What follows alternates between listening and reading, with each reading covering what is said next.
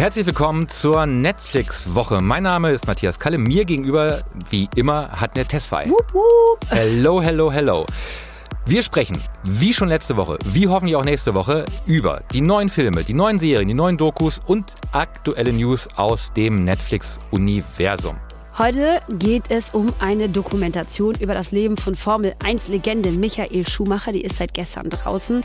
Und wir haben dazu im Interview die Regisseurin slash Produzentin Vanessa Nöcker und den Produzenten Benjamin Seikel. Die haben wir ein bisschen befragt zur Entstehung der Doku, inwieweit die Familie von Schumacher involviert war. Und wir spannen einen Bogen zum Sport heute und wie Schumachers Legende darin weiterlebt. Dann gibt es noch einen Tipp von jemand, den ich sehr gerne mag. Ich würde sagen sogar, ich bin ein Materia Girl. Materia ähm, hat eine ganz besondere Empfehlung für euch und jetzt geht's erstmal los mit den News der Woche. Es gibt einen Trailer für einen Film, der äh, im Dezember pünktlich zu Weihnachten rauskommen wird. Und zwar Don't Look Up. Ein Teaser-Trailer, der insofern wahnsinnig wichtig ist, als dass die Hauptrollen in Don't Look Up von Jennifer Lawrence und Drumroll Leonardo DiCaprio gespielt werden. Yeah. Also, was, was passiert in diesem Trailer? Was wissen wir? DiCaprio und Lawrence spielen zwei AstronomInnen, die in ihrer Zunft jetzt nicht sonderlich berühmt sind, also eher so mittelmäßige AstronomInnen. Aber sie haben festgestellt, dass ein Meteorit die Erde trifft und zwar in sechs Monaten und dann ist alles vorbei.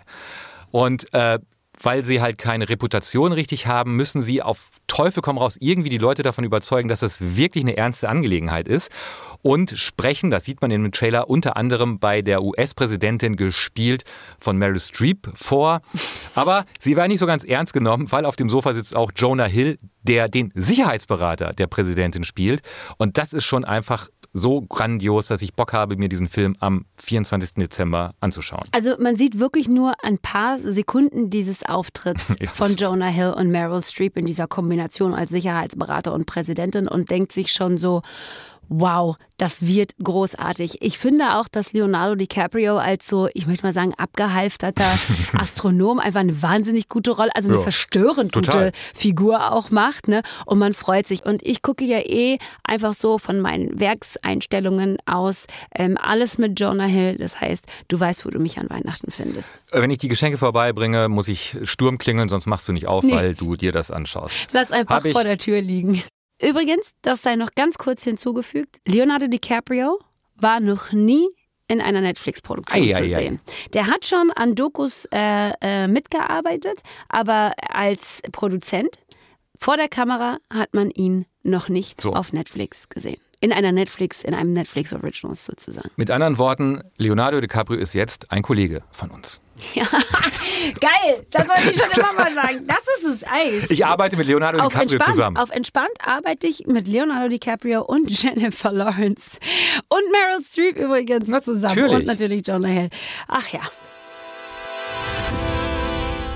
Es wird einen Luther-Film geben, nachdem ja eigentlich die fünf Staffeln der Serie Luther 2019 zu Ende gegangen sind. Idris Elba, der, glaube ich, der meistgenannte Name ever war, wenn es um den nächsten James Bond ging und es nie geworden ist.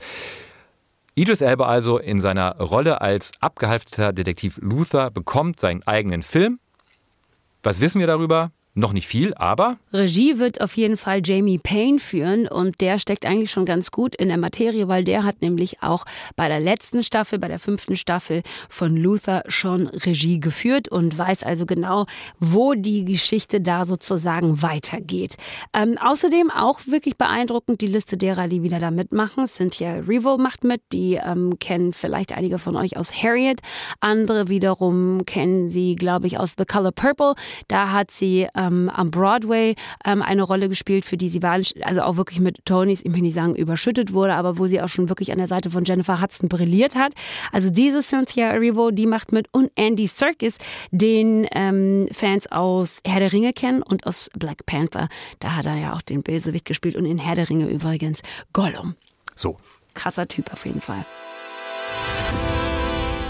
Morgen startet die dritte Staffel von Sex Education. Ah. Ja. Oh, und wir können an der Stelle auch schon sagen, die wir beide, das, das muss man jetzt hier voll disclaimer-mäßig noch hinzufügen, schon gesehen haben Ja. und wir schämen uns nicht dafür, sondern im Gegenteil, wir sind wahnsinnig glücklich. Ich habe das in einer, ich habe das in zwei Tagen einfach durchgehabt oder in drei, lass mir jetzt nicht lügen, in drei äh, Tagen durchgehabt. Und falls ihr zu den Menschen gehört, die ähm, noch nicht wissen, was Sex Education ist, dann solltet ihr euch erstmal eine Runde schämen.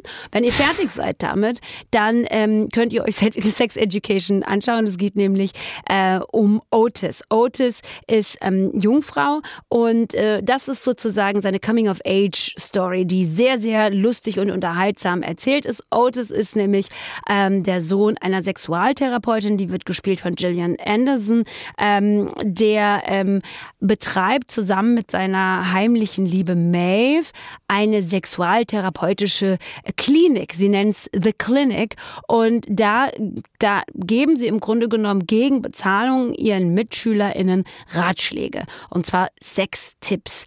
Ähm, das Thema Sex bei Teenagern und Teenagerinnen ein riesengroßes Thema und die beiden helfen da aus. Worum geht's in der dritten Staffel? Ganz kurz vielleicht, Eric und Adam sind jetzt ein Paar. Das ist aber nicht nur eitel Sonnenschein. Otis hat eine, tja, wie nennt man's, Affäre, Beziehung mit Ruby. Warum auch immer, wie auch immer und wie das ausgeht, darum geht's. Seine Mutter ist hochschwanger und versucht mit Jakob in irgendeiner Art und Weise ein Familienleben aufzubauen. Und Mordale, die Schule, hat eine neue Schulleiterin, nämlich Hope. wie du das doch Das muss sagst. man so sagen. Hope. Das muss man so sagen. Ähm, wir werden auf jeden Fall in der nächsten Woche ausführlicher darüber sprechen, warum ich von Hope so ein bisschen die Welle-Vibes hatte. ähm, Habe ich auf jeden Fall bei, bei Hope auf jeden Fall stark gespürt. In der nächsten Woche äh, ganz ausführlich dann. Ne? Jetzt wollen wir da jetzt noch nicht so viel zu spoilern. Dann habt ihr noch ein paar Tage Zeit, ein bisschen was zu gucken, weil ihr wisst, wir spoilern gnadenlos hier. Also nicht ganz gnadenlos, aber schon ein bisschen. Also, na, könnt ihr vorbereitet nächste Woche hier ankommen und dann sprechen wir da offen drüber. Wir fragen ab. Alle anderen und wichtigen Neustarts übrigens, die findet ihr auch immer auf netflixwoche.de.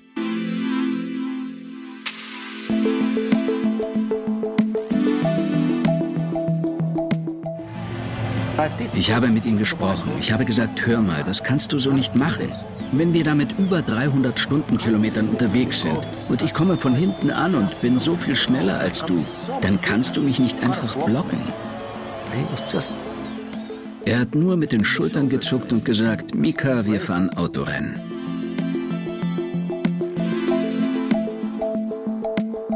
Wir sprechen jetzt über eine Dokumentation, bei der ich jetzt schon sagen kann, dass sie nicht nur Sportfans, nicht nur Formel 1-Fans begeistern wird, sondern all diejenigen, die sich für ganz außergewöhnliche Biografien interessieren.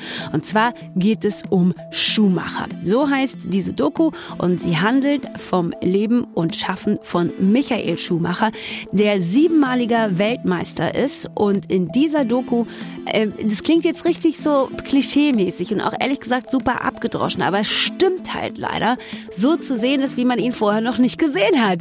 Ist doch so, oder? Ja, nee, du hast vollkommen recht. Seit gestern ähm, läuft diese Dokumentation auf Netflix und äh, wir haben sie uns schon angeschaut. Ich, ich war nie ein großer Formel 1-Fan. Nee, nie. Und, und ich habe aber diese Dokumentation wirklich mit äh, äh, großer Begeisterung gesehen, weil sie auch eine großartige Rechercheleistung ist der äh, Macherinnen und Macher. Äh, tolles Archivmaterial von Sport im Westen aus den 80er Jahren. Äh, äh, toll zusammengestellte InterviewpartnerInnen. Äh, David Coulthard, Mika Häkkinen, Weggefährten von damals.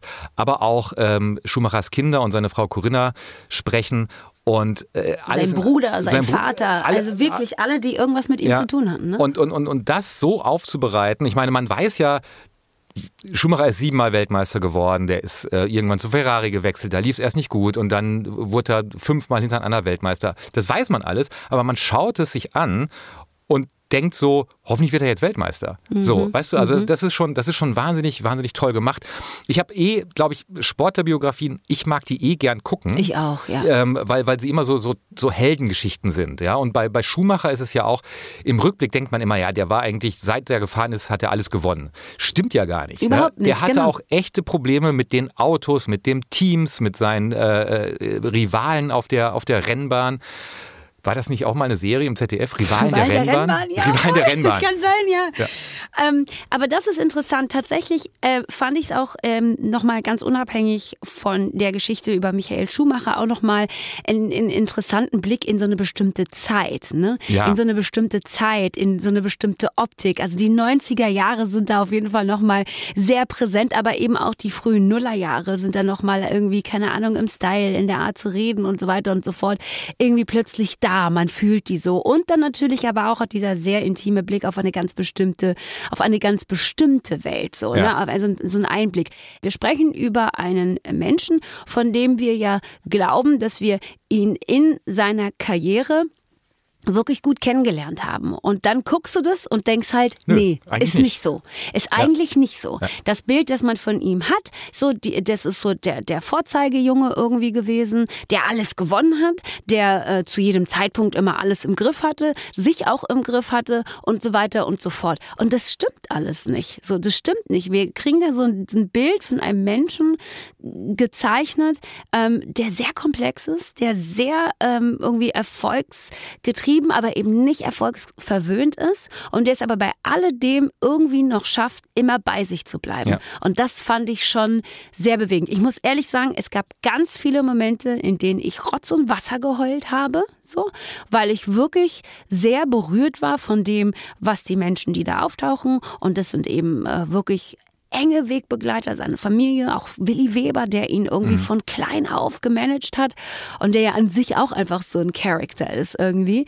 Ähm, ähm, ähm, sein sein, sein, sein äh, Konstrukt, wie nennt man denn die Leute, die dann sozusagen in der Zentrale Teamchef. sitzen? Der, sein Teamchef. Ross Brown zum Genau. Beispiel oder Jean Todt. So, die dann irgendwie jahrelang ihn auch begleitet haben und ihn eben nicht nur als, als ähm, Freund, sondern in erster Linie auch als Kollegen erlebt haben und so. Und das fand ich schon echt sehr berührend. Und wie gesagt, ich, mich hat es ein bisschen ähm, an ähm, The Last Dance erinnert. Ähm, diese Doku über ähm, die letzte Saison der Chicago Bulls. Ähm, in der eigentlich keiner mehr damit gerechnet hat, dass Michael Jordan, der damals die alles überstrahlende Figur war, ähnlich auch äh, wirklich getrieben und ähnlich perfektionistisch und ähnlich äh, ambitioniert wie Michael Schumacher, also in der sozusagen keiner mehr geglaubt hat, dass die das ähm, schaffen.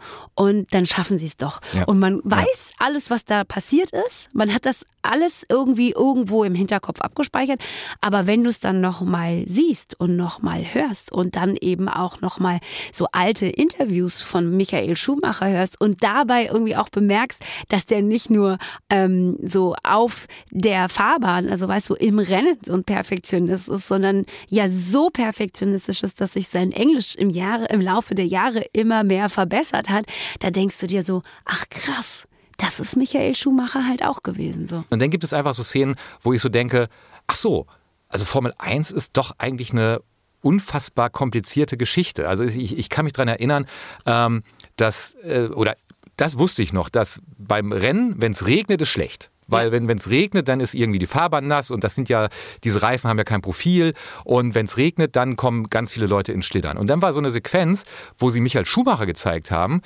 wo es vollkommen egal war, ihm, ob es regnet oder nicht. Und er auf dieser Fahrbahn war. Und, und äh, sein Bruder Ralf Schumacher erklärt, wie es dazu kam, dass es eigentlich für ihn egal war, ob es nass oder trocken war auf der Bahn. Wir sind als Kinder mit Slicks nur im Regen gefahren. Wir waren, also wann auch immer es irgendwie ging, auf der Kartbahn. Und da entwickelt man eben ein unglaubliches Gefühl, Fahrzeugbeherrschung und dieses Selbstvertrauen mit dem Auto, dann passt das, dann ist das eine Einheit, dann kann man eben diese Wunder vollbringen, die sonst eigentlich gar nicht möglich wären. Ja, also äh, diese Bilder von der Kartbahn, wo man dann eben sozusagen Baby Michael Schumacher sieht, wie er da selber an seinen Karts bastelt und im Grunde genommen äh, ja sich sein Auto zusammenbastelt aus den Überbleibseln und dem Müll der anderen und trotzdem gewinnt. Ja. Das ist für mich schon auch nochmal so ein Highlight dieser Doku gewesen, auf jeden Fall. Und wa- was ich dann auch so spannend fand, dann ging es darum, als er denn von, von Benetton zu Ferrari gewechselt ist, nachdem er zweimal mit Benetton Weltmeister geworden ist und er geht zu Ferrari. Und das war mir auch gar nicht so klar. Aber sein damaliger Teamkollege Eddie Irvine sagt dann, Ferrari hatte das schlechteste Auto in der ganzen Formel 1. Eine Katastrophe. Das Auto war so schlecht. Und dann quasi erklärt wurde, dass Schumacher einfach dachte irgendwie, naja, ich habe als Jugendlicher mit furchtbarem Material gewonnen. Dann gehe ich mal zu dem eigentlich gerade schlechtesten Rennstall mit dem schlechtesten Auto und gucke mal, was da so geht. Also diese, diese Idee, ähm, ich bin als Fahrer so gut, mein Talent ist so großartig und er hat ja auch vollkommen recht gehabt. Es hat ein bisschen gedauert, bis er den Ferrari da mit da hatte, wo er denn weltmeisterfähig wurde. Ähm, aber das fand ich auch sehr, sehr toll, diese Erzählung halt von jemandem, der nicht unbedingt das aller, allerbeste Auto brauchte, um super, super zu fahren. Nicht nur das, was mich an der, ähm, an dieser Geschichte so fasziniert hat, ist, dass ich eben nicht mehr auf dem Schirm hatte, ähm, dass es tatsächlich, du hast es jetzt gerade nur so im Vorbeigehen gesagt, ne, aber ja Jahre gedauert hat, bis das dann funktioniert hat. Und ja, dass du ja vier Jahre hat es gedauert. Und im Grunde genommen ist es ja so, ähm, ist, die, ist die Erwartung an Michael Schumacher in dem Zeitpunkt ja wirklich fast bis ins Unerträgliche gestiegen. Mhm. Ne? Also, dass er sich da hat aber nicht aus der Ruhe bringen lassen, zumindest nach außen hin nicht, was wir gesehen haben, nicht. Und dann aber irgendwann nach vier Jahren es geschafft hat, so ja. es geschafft hat und und und ähm, das wird eben krass erzählt, was da in dieser in dieser Zeit dazwischen alles so los genau. war bei ihm, was wir, glaube ich, jetzt in der Rückschau einfach gar nicht mehr so parat haben, wie lange es eigentlich gedauert hat, bis diese diese dieses Team, diese Kombination von Michael Schumacher und Ferrari, die ja jetzt einfach so iconic und legendär ist, bis die eigentlich wirklich funktioniert hat und was da für ein Druck vorhanden war und so weiter und so fort. Das hat mich ähm, krass äh, beeindruckt. Was was mich auch beeindruckt hat, weil es gibt ja einen Weltmeister, der, was Weltmeistertitel angeht, mit Michael Schumacher im letzten, in der letzten Saison gleichgezogen ich weiß ist. Es. Lewis Hamilton. Yes, genau. Auch sieben. Auch sieben Lewis Hamilton hat auch sieben äh, Titel. Ähm, übrigens auf den Plätzen danach gibt es, glaube ich, so drei oder vier ähm, Fahrer, die fünf WM-Titel ja. haben. Und dann gibt es erst wieder so Sebastian Vettel und so, die insgesamt, glaube ich, drei oder vier haben. Okay. Also das ist so, aber ne, also es ist, da ist schon eine kleine Lücke vorhanden von fünf zu sieben Titeln. Ähm, also Lewis ähm, Hamilton hat gleichgezogen und da ist in der Doku so ein kleiner Satz gefallen. Äh, weil was ich auch als jemand, der kein äh, Formel 1-Fan ist, nicht mehr parat hatte, ist, dass es ja dieses kurze Comeback von Michael Schumacher mhm. gab, wo der zu Mercedes mhm. gegangen ist. Zu einem Zeitpunkt, zu dem Mercedes keine Rolle wirklich gespielt hat. So. Mhm. Und ähm, das war, glaube ich, so 2010. Ähnlich wie Michael Jordan, der nochmal bei Washington dann gespielt so. hat. So, genau. Der ja. auch so ein kurzes mhm. Comeback hatte und dann irgendwann auch gemerkt hat, ah, nee, eigentlich bin, eigentlich ich, den, bin ich da doch schon mhm. rausgewachsen. So.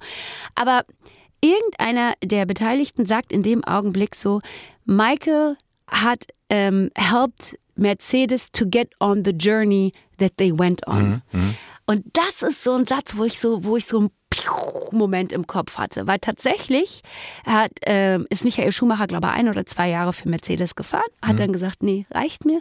Und dann irgendwann ein paar Jahre später mhm, genau. kam Lewis Hamilton und dann hat sozusagen diese absolute Dominanz von Mercedes, die wir in den letzten, glaube ich, sechs Jahren ähm, die, die jetzt irgendwie hintereinander auch gewonnen haben. Einmal, glaube ich, nur zwischendrin hat Nico Rosberg gewonnen und nicht Lewis Hamilton. Aber diese absolute Dominanz, die dann Mercedes irgendwie hatte. Und in meinem Kopf war dann nur so, das hat alles mit Michael Schumacher angefangen. Weißt du so, das war alles so, das war Michael Schumacher, der sozusagen diesen, diesem Rennstall Mercedes auf den richtigen Weg geholfen hat. Weißt du, weiß er dann wirklich so, es ging dann so zwei, drei Jahre später ging es bei denen los. Und ich bin mir ganz sicher, dass das irgendwas mit ihm zu tun hatte. Meine Damen und Herren, herzlich willkommen zum Formel 1 1 Podcast mit Herten der Tesfai. ähm, wir, wir haben uns nicht nur diese Doku angeschaut, sondern wir sprechen auch jetzt mit den MacherInnen dieser Dokumentation. Genau, mit der Regisseurin Vanessa Nöcker und dem Produzenten Benjamin Seikel. Und die sind jetzt bei uns. Hi. Hi, grüß dich. Vielen Dank für die Einladung. Jetzt habt ihr ja mit äh, Einstellungen oder andersrum, ihr habt mit Bildern angefangen, die einen sehr, sehr privaten Michael Schumacher zeigen. Und zwar sind es diese Unterwasserbilder, wo er so beim Tauchen zu sehen ist. Warum habt ihr euch gerade dafür entschieden, für diesen Einstieg äh, entschieden und was repräsentieren diese Bilder für euch? Ihr habt den Film äh, beide gesehen. Ähm, der Film geht los und ihr seht diese blauen Bilder. Wie war das? Ja. Wie war das? Kontemplativ. Es war, es war, es war So, irgendwie kontemplativ. Das ist die Antwort. Die Antwort ist, eine Überraschung zu schaffen, dass man weiß, also man versucht ja einen Film immer so zu starten, dass derjenige, der ihn guckt, auch dran bleibt. Also das ist, dass man irgendwie weiß, da kommt was, das wird geil. Also so wünscht man sich das als Filmemacher, ne? dass, dass der Zuschauer da sitzt und sagt, boah, geil. So. Und diese Gänsehautgeschichte oder dass man, dass man einen überraschenden Einstieg schafft, das war der, das war die Idee. Es ist tatsächlich auch eine sehr ein sehr intimer Einblick. Und ich habe dann auch schon gesagt, oha, okay, jetzt werden es nämlich eben nicht nur irgendwie alte Aufnahmen, Genau. irgendwie, die man irgendwo in Archiven gefunden hat, sondern tatsächlich, da hat jemand irgendwie äh, den Schrank aufgemacht und ganz, ganz persönliche Bilder geteilt. Also insofern habe ich mich sehr darüber gefreut, dass ihr diese Bilder gezeigt habt und eben auch diesen Michael Schumacher gezeigt habt. Wenn ihr jetzt mal aber so drauf guckt auf das fertige Produkt, ähm, was sind eure Lieblingsszenen? Also was hat euch selbst persönlich am meisten berührt? Oh Gott, das ist schwer. Na, ich glaube, am meisten berührt haben mich schon die Aussagen der Familie. Ähm, ich denke da an äh, die beiden Kinder, äh, allen voran Mick, der dann irgendwann im Laufe des Films ganz am Ende wirklich ähm, da nochmal sagt, dass er, dass er alles dafür hergeben würde, um ähm, mit Michael wieder ähm, äh, über bestimmte Dinge zu sprechen. Ich finde, das sagt wahnsinnig viel. Ich glaube, dass Papa und ich uns in einer anderen Weise verstehen würden jetzt. Einfach weil wir in, in, in, einer, in einer ähnlichen Sprache sprechen. Diese Motorsportsprache. Und dass wir viel mehr auch zu bequatschen hätten. Und das sagt er mit so einer, ähm, mit so einer Power, äh, genauso wie ähm, die beiden anderen alle mit so einer Kraft reden und mit so einer Klarheit, ähm, äh, was irgendwie dieses, diese, diesen Familienzusammenhang so widerspiegelt. Also das ist für mich schon irgendwie eine totale Befriedigung, ähm, wenn ich das sehe. Und ähm, dann gibt es so ganz viele ähm, spannende Geschichten, die ich ehrlich gesagt so auch noch nie kannte. Also ich hatte zum Beispiel ähm, den, den Crash von, von Ayrton Senna, ähm, hatte ich nie aus der Perspektive von Michael gesehen. Das fand ich einen super klugen Schachzug, wie die drei Autoren da ähm, das Ding so gestaltet haben, dass man mal in dieser Verfolg Verfolgersituation ist ähm, und, und, und äh, hinter dem Auto von Senna herfährt und das Ganze aus der Perspektive von Michael zeigt. Das war mir, äh, ist mir komplett neu und das sind so, das sind so die Momente, ähm, wo ich ähm, als Zuschauer dann sage, das ist neu, das ist spannend, das nehme ich auf und das ist auch was, was ich mir öfter angucken kann. Also das Spannende, finde ich, bei dem Film ist, ähm, und das sage ich jetzt nicht als Produzent, sondern das sage ich als jemand, der den Film jetzt schon ein paar Mal gesehen hat ähm, und eigentlich in- und auswendig kennt. Und trotzdem äh, ist es so, dass ich da sitze und jedes Mal, wenn ich ihn neu sehe, dass ich, dass ich Momente entdecke, die ich vorher nicht so wahrgenommen habe. Und das ist eine ganz tolle Kunst der Autoren, dass ihnen das gelungen ist, dass, dass man immer wieder was Neues entdeckt und auch an unterschiedlichen Situationen immer wieder Gänsehaut bekommt. Das ist total spannend. Und deswegen glaube ich, dass das so ein zeitloser Film ist, der ähm, richtig stark äh, dramaturgisch gebaut ist. Ähm, und, und, und man den nie unbedingt zwei, dreimal gucken sollte. Äh, Mit auch gerne mit Kopfhörern. dem Abstand, mit Kopfhörern Unbedingt. sowieso, weil der Sound eben echt äh, äh, damals äh, war ja mal geplant, den Film auch äh, auf eine große Leinwand ins Kino äh, zu bringen. Ähm, und äh, da haben wir sehr, sehr, sehr, sehr, sehr intensiv an dem Sound gearbeitet. Das fällt natürlich äh, nicht so auf, wenn man das dann am TV-Gerät guckt, aber wenn man den äh, über Kopfhörer schaut, dann kriegt man schon so ein kleines Gefühl, was da für eine Arbeit hintersteckt, ähm, auch wenn es dann jetzt immer noch ein Stereo-Mix ist und nicht das Surround, ähm, äh, der Surround-Sound, der eigentlich da ist.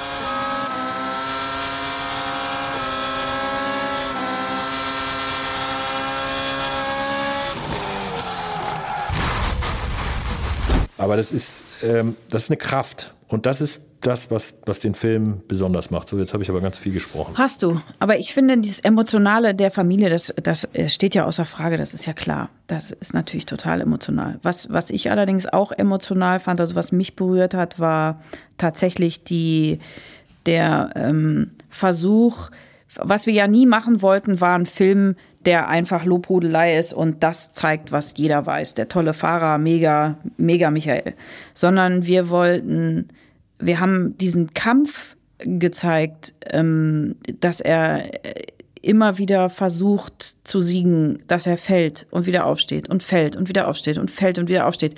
Dieses, dieser ständige Kampf, den er durchlitten hat, um überhaupt da anzukommen, diese Perfektion und dieser Kampfgeist, dieser unbedingte Wille, das, was ihn auch ausgezeichnet hat und dass, dass er dann 2000 äh, diesen, diesen Sieg einfährt, das empfinde ich auch im Film als eine unfassbare Erlösung. Äh, und ich glaube, das haben wir auch mit der Musik ganz gut gebaut. Auf jeden Fall ist das eine, eine sehr emotionale, ein sehr emotionaler Moment. Das auch. Diese, diese Balance einerseits der Perfektionismus von dem Rennfahrer Michael Schumacher und andererseits das, das familiäre, das auch ausgelassene. Es gibt, es gibt so Partyszenen, wo Michael Schumacher singt und tanzt. Äh, das ist schon ein großer Kontrast. Und ich glaube, viele, auch Fans von Michael Schumacher, kannten vor allem diese perfektionistische, fast schon besessene Seite von ihm. Bin ich total bei dir. Das ist genau das. Also, das ist genau das, was ich anfangs gesagt habe, dass das eine Seite ist, dieses, dieses Freie, dieses, dieser, dieser, dieser ähm, rheinisch, rheinländische ähm, mhm. äh, Charakter, der darüber kommt, ähm, äh, oh, das ist einfach äh, was, was ich vorher auch noch nicht über ihn wusste. Aber es gibt eine Szene, ähm, da erinnert ihr euch dran, ähm, wo er im Schnee ist mit dem, mit dem Schneemobil. Und dann ja. fällt er, in, die sind privat sozusagen ja. ähm, nach Norwegen gefahren und haben da, ich glaube, den Winter 97 verbracht, nachdem er disqualifiziert wurde äh, in dem äh, Zusammenstoß mit Villeneuve. Jedenfalls fällt er da von diesem Snowmobil runter und steht auf und strahlt in die Kamera. Das ist so eine, so eine VHS-Kamera, mhm. wahrscheinlich irgendwie uralte Bilder, total körnig, aber man sieht ihn da und da sieht er genauso aus, wie er immer aussah auf dem Treppchen. Genauso. Mhm. Das gleiche mhm. Strahlen, dieses unglaubliche, jungenhafte, offene, überglückliche Gesicht.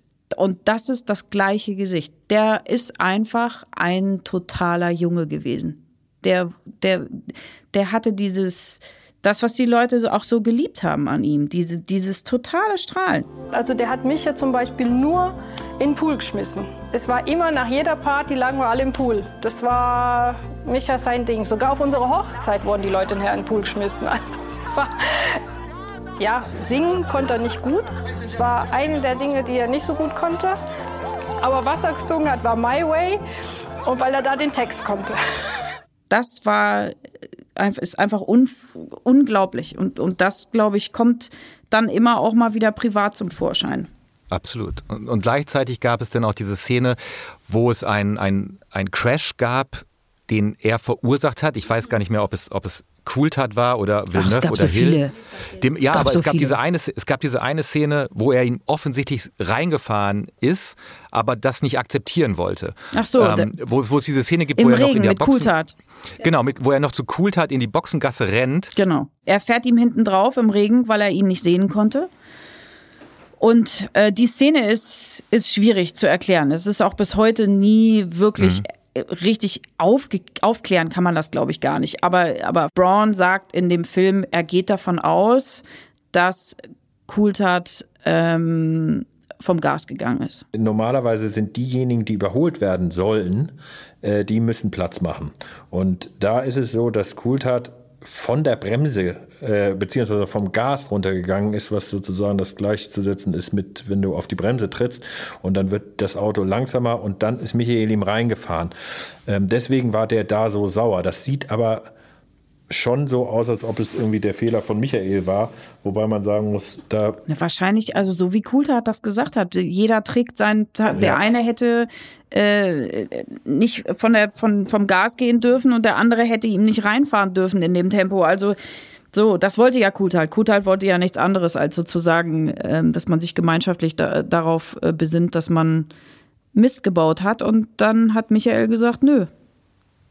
Aber auch diese Szene in der Retrospektive nochmal zu sehen und auch die Einordnung der, der Protagonisten von damals, die darüber sprechen, äh, das, das ist auch eine große Qualität dieser Dokumentation. Also, dass sie auch darüber sprechen und ähm, erklären, wie sie das empfunden haben damals.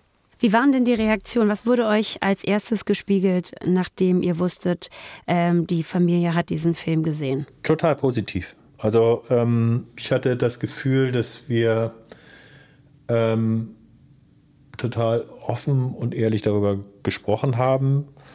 Ähm, das war total, ich glaube, dass das auch ähm, Mick und ähm, Gina Maria total äh, Kraft gegeben hat, nochmal den ähm, den, den Vater so zu sehen, ähm, äh, in so einer Zusammenfassung sozusagen, weil ähm, äh, die ja wirklich noch klein waren, als, als, als äh, Michael diese sportlichen ähm, Erfolge hatte. Und das äh, hat denen, glaube ich, auch nochmal äh, eine gewisse Power gegeben. Also sehr positives Feedback. Stellt euch vor, jemand macht einen Dokumentarfilm über, über euren Vater. Mit allem, 112 Minuten lang. Mit Fotos, die ihr noch nie gesehen habt, die ihr wahrscheinlich niemals sehen würdet. Aus dem Studium, aus der Lehre, aus dem, aus dem Kindergarten, mit den ganzen Freunden eures Vaters und so weiter. So, sowas würde ja niemals, würdet ihr ja niemals sehen. Das ist natürlich ein, das hat natürlich eine Wahnsinnswucht. Also für jeden, glaube ich. Ich glaube, dass das wirklich ein Geschenk ist. Wenn ihr jetzt ähm, auf diesen Film guckt und der jetzt schon allein schon mit dem Trailer wahnsinnig viele Menschen berührt habt. Was hat sich bei euch äh, und eurem Blick auf Michael Schumacher, ähm, den Sportler, aber auch Michael ähm, Schumacher, den Privatmensch, was hat sich in eurer Sicht auf den verändert? Verrückt. Also ich gucke warm auf ihn, ehrlich gesagt, mit einem warmen Gedanken, weil ähm, ich, mich hat das total beeindruckt, dass er tatsächlich ähm, so ein unglaublich bodenständiger Typ geblieben ist. Der ist ja, ich weiß gar nicht, gibt es einen größeren Star als den in Deutschland selten wenig Bäcker vielleicht, aber ansonsten mhm. haben wir sowas ja gar nicht in der Größenordnung und der ist aber immer auf dem Boden geblieben. Der ist immer der Junge aus Kerpen geblieben und ähm, ich finde das total beeindruckend. Ich finde auch beeindruckend, wie sehr er, und das kommt ja in dem Film auch gut raus, wie sehr er tatsächlich Ahnung von Autos hatte. Dass der einfach als Kind schon mit seinem Vater auf der Kartbahn geschraubt hat, das ist natürlich für Mechaniker, die später in der Box stehen und versuchen, den Ferrari irgendwie äh, in Gang zu kriegen, unersetzbar jemanden zu haben, der sozusagen direkt das, was er da mit dem Schraubenzieher reindreht, auf der Straße umsetzen kann. Das ist ja unersetzlich. Und so reden ja auch die anderen Fahrer über ihn. Und dass er bei all diesem, diesem unglaublichen, diesem, diesem Blitzlichtgewitter und dem roten Teppich und all das, das wollte er nicht. Er wollte einfach nur fahren. Und das finde ich mega beeindruckend. Es ist eine schöne Erzählung, die er gut aufbaut, nämlich dass er in, in, in Kerpen auf der Kartbahn zusammen mit seinem Vater sein Go-Kart aus den Resten der anderen, was Reifen, die die weggeschmissen haben, so zusammenschustert. Und trotzdem und, gewinnt. Und ne? trotzdem gewinnt. Und, und dass das auch eine Motivation für ihn war, zu Ferrari zu gehen, damals, 1995 oder 96, ähm, wo Eddie Irvine, sein damaliger Teamkollege in eurer Dokumentation, er sagt, das war ein furchtbares Auto, ein, ein schreckliches Auto. Und Schumacher dachte sich aber, ja, dann machen wir aus dem Auto einfach ein gutes Auto. Das ist schon eine tolle, mhm. tolle Erzählung, die aber auch immer in eurer dem, Dokumentation vorkommt. Ja, aber vor allen Dingen ähm, wusste er, dass er das nicht alleine machen kann, sondern genau. dass er das im Team machen kann. Und das ist, glaube ich, das, was ihn auch so stark macht, dieses, ähm, dieser Teamgedanke. Michael versteht es, äh, die richtigen Leute um sich zu scharren, ähm, ähm die er braucht, um noch stärker zu werden. Das ist eine, ähm, eine Kraft, die, die eine Größe. Es ist eine, eine richtige eine Größe, Größe. Echte ja. Größe. Und auch zu sagen, von sich selber zu sagen, pass mal auf, den Bereich, den decke ich gar nicht ab, das kann ich gar nicht so gut. Ich konzentriere mich hier darauf, mach du das. Ähm, das ist genauso, wie er sein Management um sich baut. Ähm, und das ist, ähm, und auch übrigens die, die Familie, ne? Ähm, dieser, dieser Zusammenhalt, der da existiert ähm, und, und diese, diese Liebesgeschichte zwischen, zwischen Michael und Corinna und auch den Kindern, das ist äh, alleinstehend. Also das ist, Michael ist für mich ähm, ein totaler Held. Ähm, und das war mir vorher klar, äh, dass er auf der Rennstrecke für, für mich äh, ein, ein, Vorbild ist, aber das ist auch ein Vorbild ähm, äh, äh, für, für, für, fürs Leben insgesamt. Wie geht man mit seiner Familie um ähm, und so weiter. Also ich glaube, dass das, ähm, oder das ist meine Hoffnung, dass den Film ganz viele junge Leute sehen, ähm, die den vielleicht gar nicht so kannten ähm, äh, und immer von ihm gehört haben, aber jetzt äh, äh, äh wirklich äh, diesen Film sehen und sagen, Mann, was ist das für ein cooler Typ? Äh, so muss man es machen, wenn man ein großer Sportler werden will.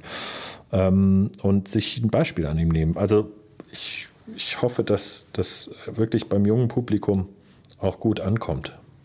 Dabei haben wir aber die Rigorosität, die er hatte und den den manchmal äh, schwierigen Umgang mit Teamkollegen nicht ausgespart. Nein, den es auch braucht. Also äh, ich glaube nicht, dass, dass man, äh, wenn man nicht ähm, äh, knallhart ist und, und, und, und, und seine Ziele so knallhart verfolgt, dass man dann auch nicht äh, äh, so erfolgreich wird.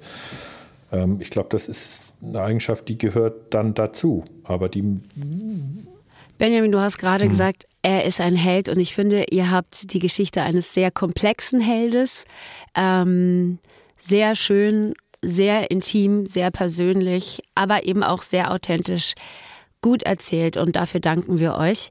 Ähm, wir danken euch vor allen Dingen auch für eure Zeit, dass ihr bei uns wart im Gespräch. Danke, Vanessa Nöcker und Benjamin Seikel. Vielen Dank. Vielen Danke. Dank euch. Danke euch. Also, seit gestern die Dokumentation Schumacher bei Netflix. Wer einen leichten oder auch einen starken Softspot für Sportdokumentationen hat, dem sei auch The Last Dance zu empfehlen. Hatnet hatte schon gesagt über die letzte Saison der Chicago Bulls mit Michael Jordan.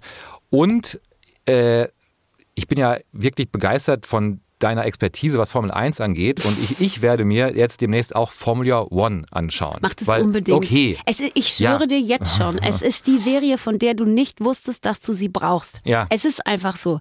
Diese Charaktere, auch die Veränderung, das ist auch nochmal vielleicht ein ganz wichtiger Punkt, die Veränderung des Motorsports, den zu sehen, also wenn du dir jetzt so diese, diese, diese hochmoderne, ganz, ganz so sehr computerlastige äh, Formel 1 jetzt mhm. anschaust und dann ja tatsächlich noch diese, diese, diese Momente von einem Michael Schumacher, der selbst Hand anlegt, dann nochmal in der Doku anguckst und so, das ergibt nochmal ein ganz, ganz spannendes Feld sozusagen, dass man sich da echt anschauen kann. Wenn du sagst, ich soll das machen, dann mache ich das auch und dann gibt es auch keinen Grund, warum ihr das nicht machen solltet. Boom.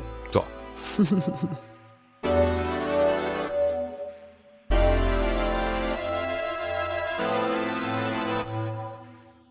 Wir kommen jetzt zur Zuhörerinnenfrage. Ihr wisst ja, ihr könnt uns hier in diesem Podcast Fragen stellen. Ihr könnt uns eine Sprachnachricht, eine Textnachricht oder eine E-Mail schicken.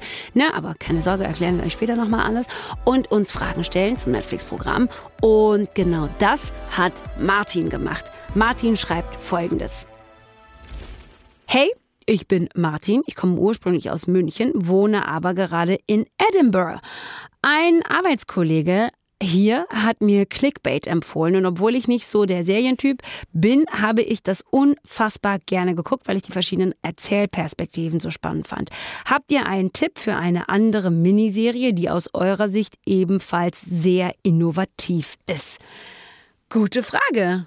Hm, ich habe Clickbait ähm, letzte Woche zu Ende geguckt mhm. und fühle Martin da auf jeden Fall sehr, wobei ich natürlich anders als er schon so ein Serientyp bin. Ich wollte gerade sagen, sonst würde ich ja also, hier mit Martin sitzen. So, ne? Ich glaube, das, was Martin mit innovativ meint, ist ja die Tatsache, dass es in Clickbait ähm, ja ganz klar Konzept ist, dass in jeder Folge eine mhm ähm, Perspektive erzählt wird. Ja, also so es geht in einer Folge um die Ehefrau, es geht in der anderen Folge ähm, um um den Sohn, es geht ähm, um äh, um, um den Reporter, um den Ermittler und so weiter und so fort. Und das ist natürlich schon ähm, insofern sehr konsequent gewesen, als dass ich das so auch gar nicht parat hatte, dass man sagt, okay, in jeder Folge widmen wir uns wirklich nur ganz explizit einer Perspektive. Ja, und dann finde ich, ähm, ist es in in, in, in Clickbait auch ganz gut gemacht, dieses, ähm, dass da Social Media gut ähm, eingebaut Ja, wird. Ja? absolut. Also ich finde, das funktioniert da ähnlich gut wie bei How to Sell Drugs. Mhm. Da finde ich das auch sehr organisch eingebaut, wie dieser Gebrauch und, und, und ähm, von Social Media und auch welche Rolle das in unserem Leben spielt, ganz gut eingebaut ist. Aber ich würde gerne eine Miniserie empfehlen, die ich tatsächlich gerade erst am Wochenende empfohlen habe jemandem. Und zwar mit den Worten, ähm, ich war danach drei Wochen auf die Person sauer, die mir diesen diese Miniserie empfohlen hat. Das Okay, ist jetzt bin ich gespannt. So geil, dass ich das jetzt empfehle. Und zwar ist das Behind Her Eyes. Ja. Ähm, sie weiß von dir. Da, das ist mir empfohlen worden und ich war wirklich drei Wochen lang stinksauer auf den Menschen, der mir das empfohlen hat, äh, besonders wegen der letzten zehn Sekunden. Da hat sich dann nochmal so ein Abgrund vor meinen Füßen aufgetan, den ich hab nicht kommen sehen und der mich da wirklich runtergezogen hat. Also fassungslos vor dem Fernseher und war stinksauer. Und ähm, also äh, sie weiß von dir, ähm, beziehungsweise Behind Her Eyes ist eine ganz klassische Dreiecksgeschichte. Es geht um einen Mann, der eine Affäre hat mit seiner Sekretärin und ähm, äh, seine Ehefrau, die freundet sich mit dieser Affäre an. Und alles, was dann passiert, kann man im Grunde genommen kaum beschreiben. Es ist ähnlich spannend wie Clickbait. Es nimmt einen ähnlich mit auf so ganz unterschiedliche Fährten, von denen man dann immer so denkt, oh, nee, doch nicht. Ach, nee, doch nicht. Und erst am Schluss versteht man, was da eigentlich los ist. Das ist ja bei Clickbait ähnlich. Ähnlich, ja. Dass du wirklich erst ganz zum Schluss verstehst, was da passiert. Und deswegen würde ich ähm, Sie weiß von dir empfehlen. Wenn ähm, ihr uns Fragen stellen wollt, dann könnt ihr das entweder per Mail machen an kontakt.netflixwoche.de oder via Sprachnachricht oder Text an. Und jetzt kommt wieder mein großer Fernsehmoment. Legen Sie bitte Papier und Bleistift zur Hand. Nehmen Sie bitte Papier und Bleistift zur Hand. An die 0152 900 20 195. Ich liebe auch, dass du zwei gesagt hast. Ich, das oder ist wirklich so. damit die Leute das- nicht, weißt du, damit die Leute nicht denken, ich sage drei. Ja, ja, ich weiß. Deshalb ich zwei. weiß. Zwei, ja, so ja. wie ich immer, ich versuche auch immer Juno zu sagen, anstatt Statt Juni. Juni, Ja, ja, dann sie, was? Juli oder Juni? Also, falls ihr jetzt das alles nicht parat habt, findet ihr das alles auf der Webseite netflixwoche.de und natürlich auch in den Shownotes, aka Episodenbeschreibung. Und ja, ne, falls ihr uns eine Sprache schickt, worüber wir uns sehr freuen würden, wobei natürlich so eine Textnachricht, wie Martin das gemacht hat, auch fein ist. Aber wenn ihr uns eine Sprache schickt, Leute, dann kommt ihr hier im Podcast vor, was natürlich euer Weg zu viel Geld, Reichtum und Ruhm ist. Ne? Und ihr werdet dann quasi ein Kollege von Leonardo DiCaprio. Ja, so wie wir. Boom.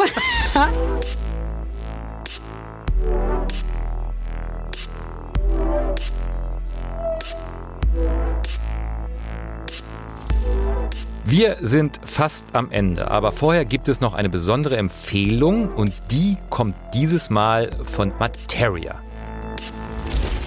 Was mich die letzten Wochen oder die letzten Monate am meisten beeindruckt hat, ich glaube, das ist Untold.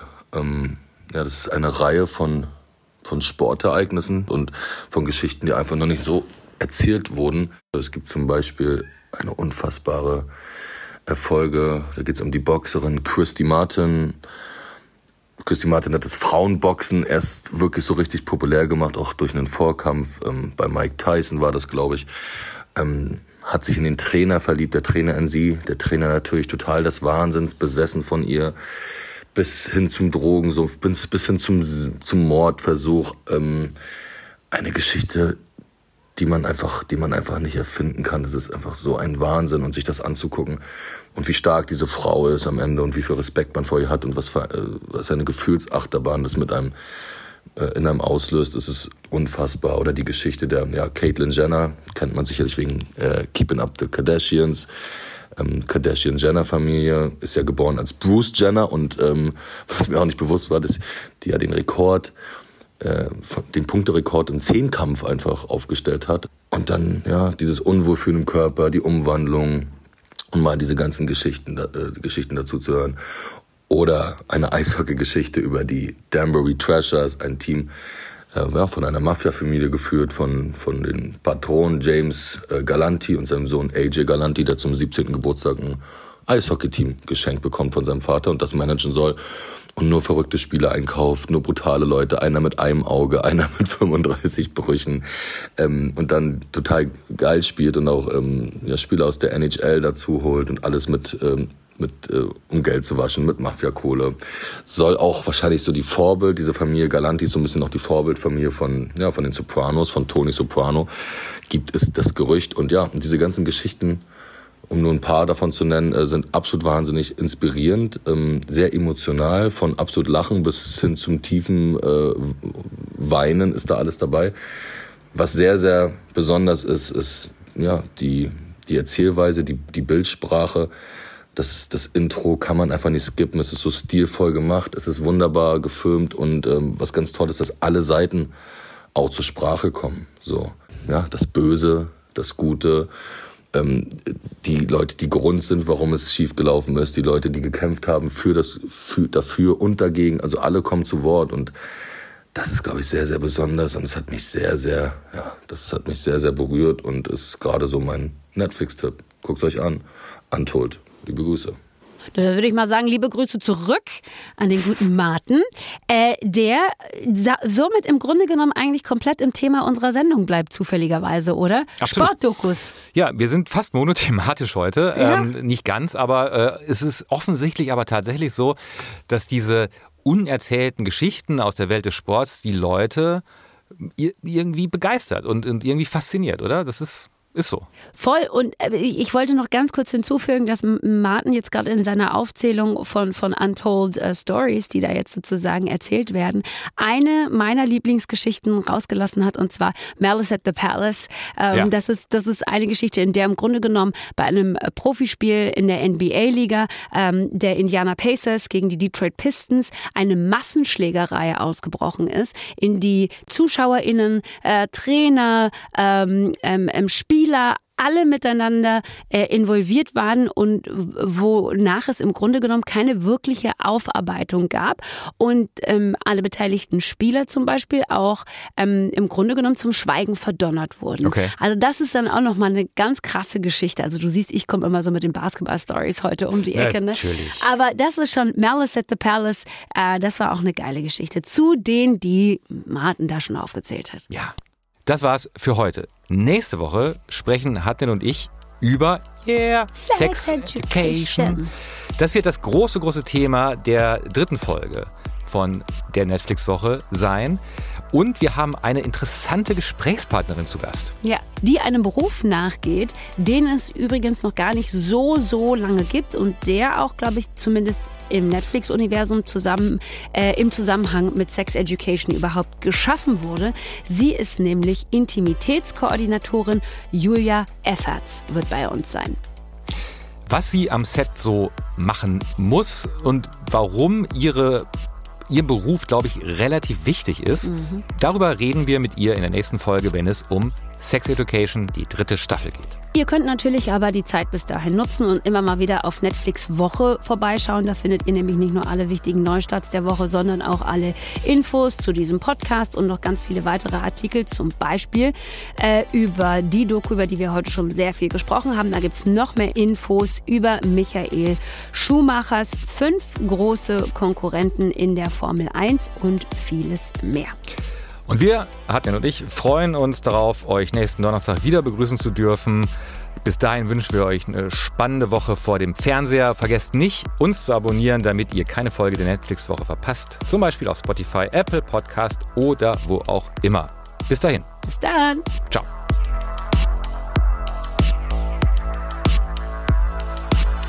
Netflix Woche ist eine Produktion von Netflix und ACB Stories. Moderation Hanne Tesfay und Matthias Kalle.